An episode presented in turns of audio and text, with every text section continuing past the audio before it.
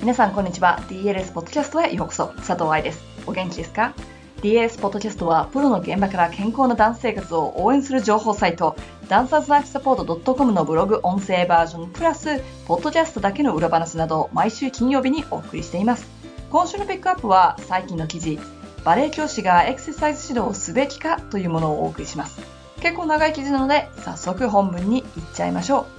バレエ教師がエクササイズ指導をすべきか。タイトル通りのことを今日は考えていきましょうよ。バレエレッスンにエクササイズは必要かと言い換えてもいいよね。つまりトレーナーさんに任せるのではなく、スタジオでフロアエクササイズを指導したり、ストレッチを指導すべきかってところ。大御所バレエ学校で見てみると、で、ここで言う大御所っていうのは、ワールドバレエデーとかに出てるレベルね。YouTube を見てわかるように、レッスン前後に先生がエクササイズを指導しておりません。ただ、どのフルタイムのバレエ学校でもエクササイズクラス、呼び方はいろいろですが、ピラティス、フロアバレー、フィットネスとかなんとかはあります。そしてそこで、それ専門の先生がそのクラスを指導しております。私がその一人です。これだけ見ていくと、トレーニング、エクササイズは必須科目の一つだけど、バレエの先生が指導をしなくてもいいという背景が見えますよね。ちなみにカンパニーダンサーがトレーニングをしている風景を見たりインスタにアップされているのを見たりすると彼らはエクササイズも指導されてきてだがレッスンの中ではやってなかったというのがビデオとかを見てわかるはずです。じゃあ日本のスタジオだったらどうでしょう？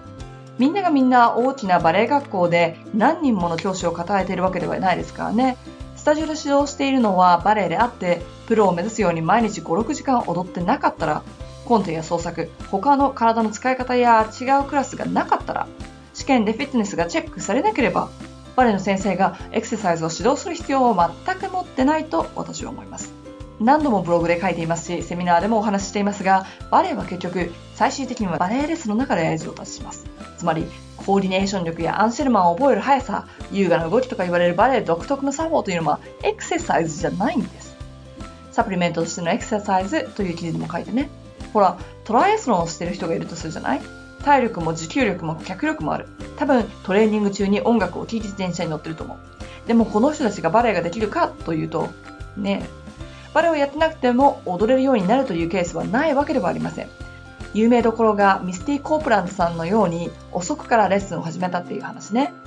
前の記事にも書いたコンセプトだけど、3歳からバレエをやったらみんなが森下陽子にならないのと同じで、遅くから始めた人たちみんながミスティ・コープランドになれるわけではありません。バレエ人口、特にプリンシパル人口をしっかりと研究すると、そういうスーパースターは少なく、みんなレッスンを若い時からしているのがわかります。ただし、ここで言うのは、小さいうちに無理なレッスンをさせるのではなく、コンクールに多数出させるのでもありませんよ。大きなバレエ学校はコンクールに生徒を出しませんから。そしてもう一つ、コープランドさんがバレエを始めたというサンペドロバレエのスケジュールを見たらエクササイズクラスはありませんでした。ですが、バレエを始めてからは毎週かなりのレッスン量をやっていたみたいです。日本の場合、バレエレッスンに来る子たちはバレエがしたくて来るという最初のステップがあるのも忘れたくないですよね。とはいえ、エクササイズ指導ができると便利です。バレエのテクニックを正しく理解し、小さい頃から徐々に難易度を上げていけば、ある程度の体は作られます。バレエレッスンはそうやって作られてきたのだし、歴史上の素晴らしいダンサーたちもレッスンだけで様々な振り付けを踊ってきました。最初に書いたように、コンテとか最近のカンパニーのデマンドが高くなっていることは、まあ、ここでは置いておきましょ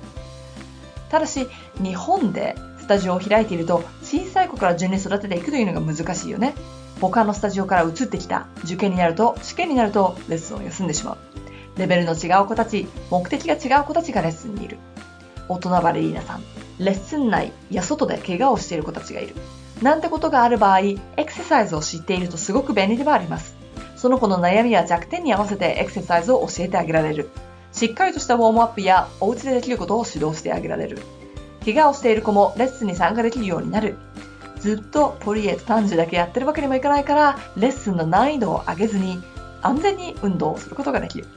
これらができたら素晴らしいじゃないですか。ただ、バレエ教師がエクササイズを指導するときに気をつけなければいけないことはあります。はじめに体ありき、つまり解剖学が分かっていないとエクササイズは指導できません。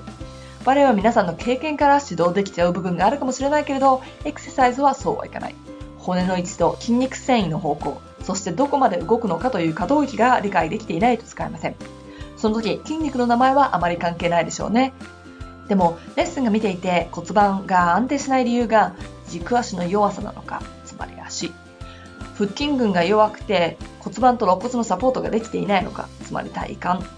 脊柱起立筋が上半身を支えていないのか体の後ろ側。もしくはコアマッスルが弱いのか体の中。などある程度どうしてできないのかが分かんないとエクササイズを生徒にあげることができないよね。体を見る目がなければ怪我につながるのも忘れたくないです。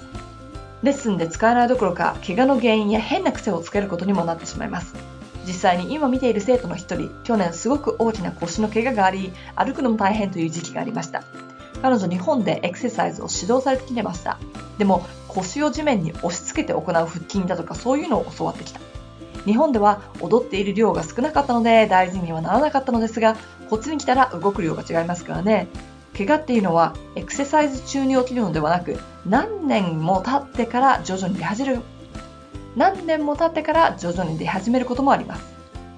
エクササイズは数より質。先生の場合一つのエリアで一つエクササイズを知っていたら十分ですよ。例えばみんなができる腹筋だとかどんな足でもできるつま先強化とか。それをレッスンにうまく混ぜ合わせてあげたり、個人的にアレンジしてあげたり、年齢に合わせて変化させたり、体の方向を変えたり、スピードを変えたり、応用させになり、はぁ、とするだけで、どんどん新しいエクササイズに変わってきます。単樹は単樹。だけど、3拍子と4拍子では違いますし、インカウントとアウトカウントも違う。腕が2番ポジションのままなのか、ポーデブラを単純の時に使うとしたら、やっぱり難易度が変わりますよね。エクササイズも一緒。当たり前ですけどね、腹筋を強くするとか、柔軟性を上げるとか言っても、バレエの動きの中でアラベスクでジャンプの時にというのはやっぱり違うんです。ピラティスという動きが全部バレエに使えるわけではありません。私もピラティスインストラクターの資格を持っているので、内輪からも言えます。クラシックピラティスのフロアエクササイズはヒップフレクサー優位。ダンサーにとってはそこを固めて踊る癖をつける原因となってしまいます。だけどコンビネーションや動きを調整することでダンサーに使えるようになる。年齢とエクササイズも考えなければいけない部分です。ちっちゃい子たちばっかり指導している人であればエクササイズセミナーに行くよりも子供の成長過程やシラバスを勉強した方が今の生徒さんのためになるかもしれません。大人バレリーさんばかり指導している人たちは安全にできるストレッチを勉強した方がいいかもしれません。特に会社帰りの人だったら長時間座ってタックになってる骨盤や猫背ちゃんなどをちゃんと伸ばしてあげたらレッスン中の変な癖がつきづらくなります。そういうところまで、つまり生徒まで考えてあげられるといいんじゃないかなと思うのです。私がバレエ学校で指導しているエクササイズたちをはじめ、踊りの中で効果が出て、しかもほとんどの人たちができるエクササイズを勉強したい人は、DLS ボディコンディショニングセミナーに来てください。基礎となる体、ターンアウト、エクササイズ応用、そしてストレッチをそれぞれ細かくバレエの注意やテクニックに合うように見ていきます。いかがでしたか？年齢やバックグラウンド、どういう子たちがクラスに来るのかということを考えないと、つまり、ただ形だけ真似してやっていてもうまくいかないのがエクササイズです。同じく新体操コーチも強豪のロシアチームなどを見てバーレッスンをトレーニングに取り入れたりしていますが、どういう人がどういう環境で指導しているのかを考えないとうまくいきません。新体操をやりたいのに間違ったバーレッスンで怪我して大会に出られないだったら元も子もないですもんね。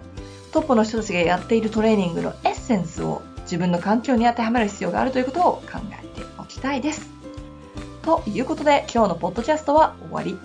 今週のリスナーピックアップは iTunes レビューのにゃんこさんからいただきました。読む時間がなくても聞けばブログをどんどん更新してくださってためになる情報がたくさんでありがたいのですが全部読むのに時間が足りないと悩んでいたらポッドキャストの存在に気がつきました今は車での通勤時間に聞いています繰り返し聞くとだんだん頭に入ってくるし聞きやすい解剖学って難しいと思っていましたがとても分かりやすくて助かりますダンスをやってる方は知っていた方がいいことばかりですバレエ以外の方にもおすすめだと思います素晴らしいレビューどうもありがとうございました通勤時間が長い私も、ポッドキャストを聞いて毎日生活しています。一個のことをしながら何かができるってやっぱり便利ですよね。DLS ポッドキャストを応援してくださる方は、ぜひ iTune にレビューを残していただけませんか？そうすると、その他の忙しいけど勉強したいバレエダンサーの人たちにこのポッドキャストを届けることができます。どうぞよろしくお願いいたします。では、今週はここまで。また来週、ポッドキャストでお会いいたしましょう。ハッピーダンシング、佐藤愛でした。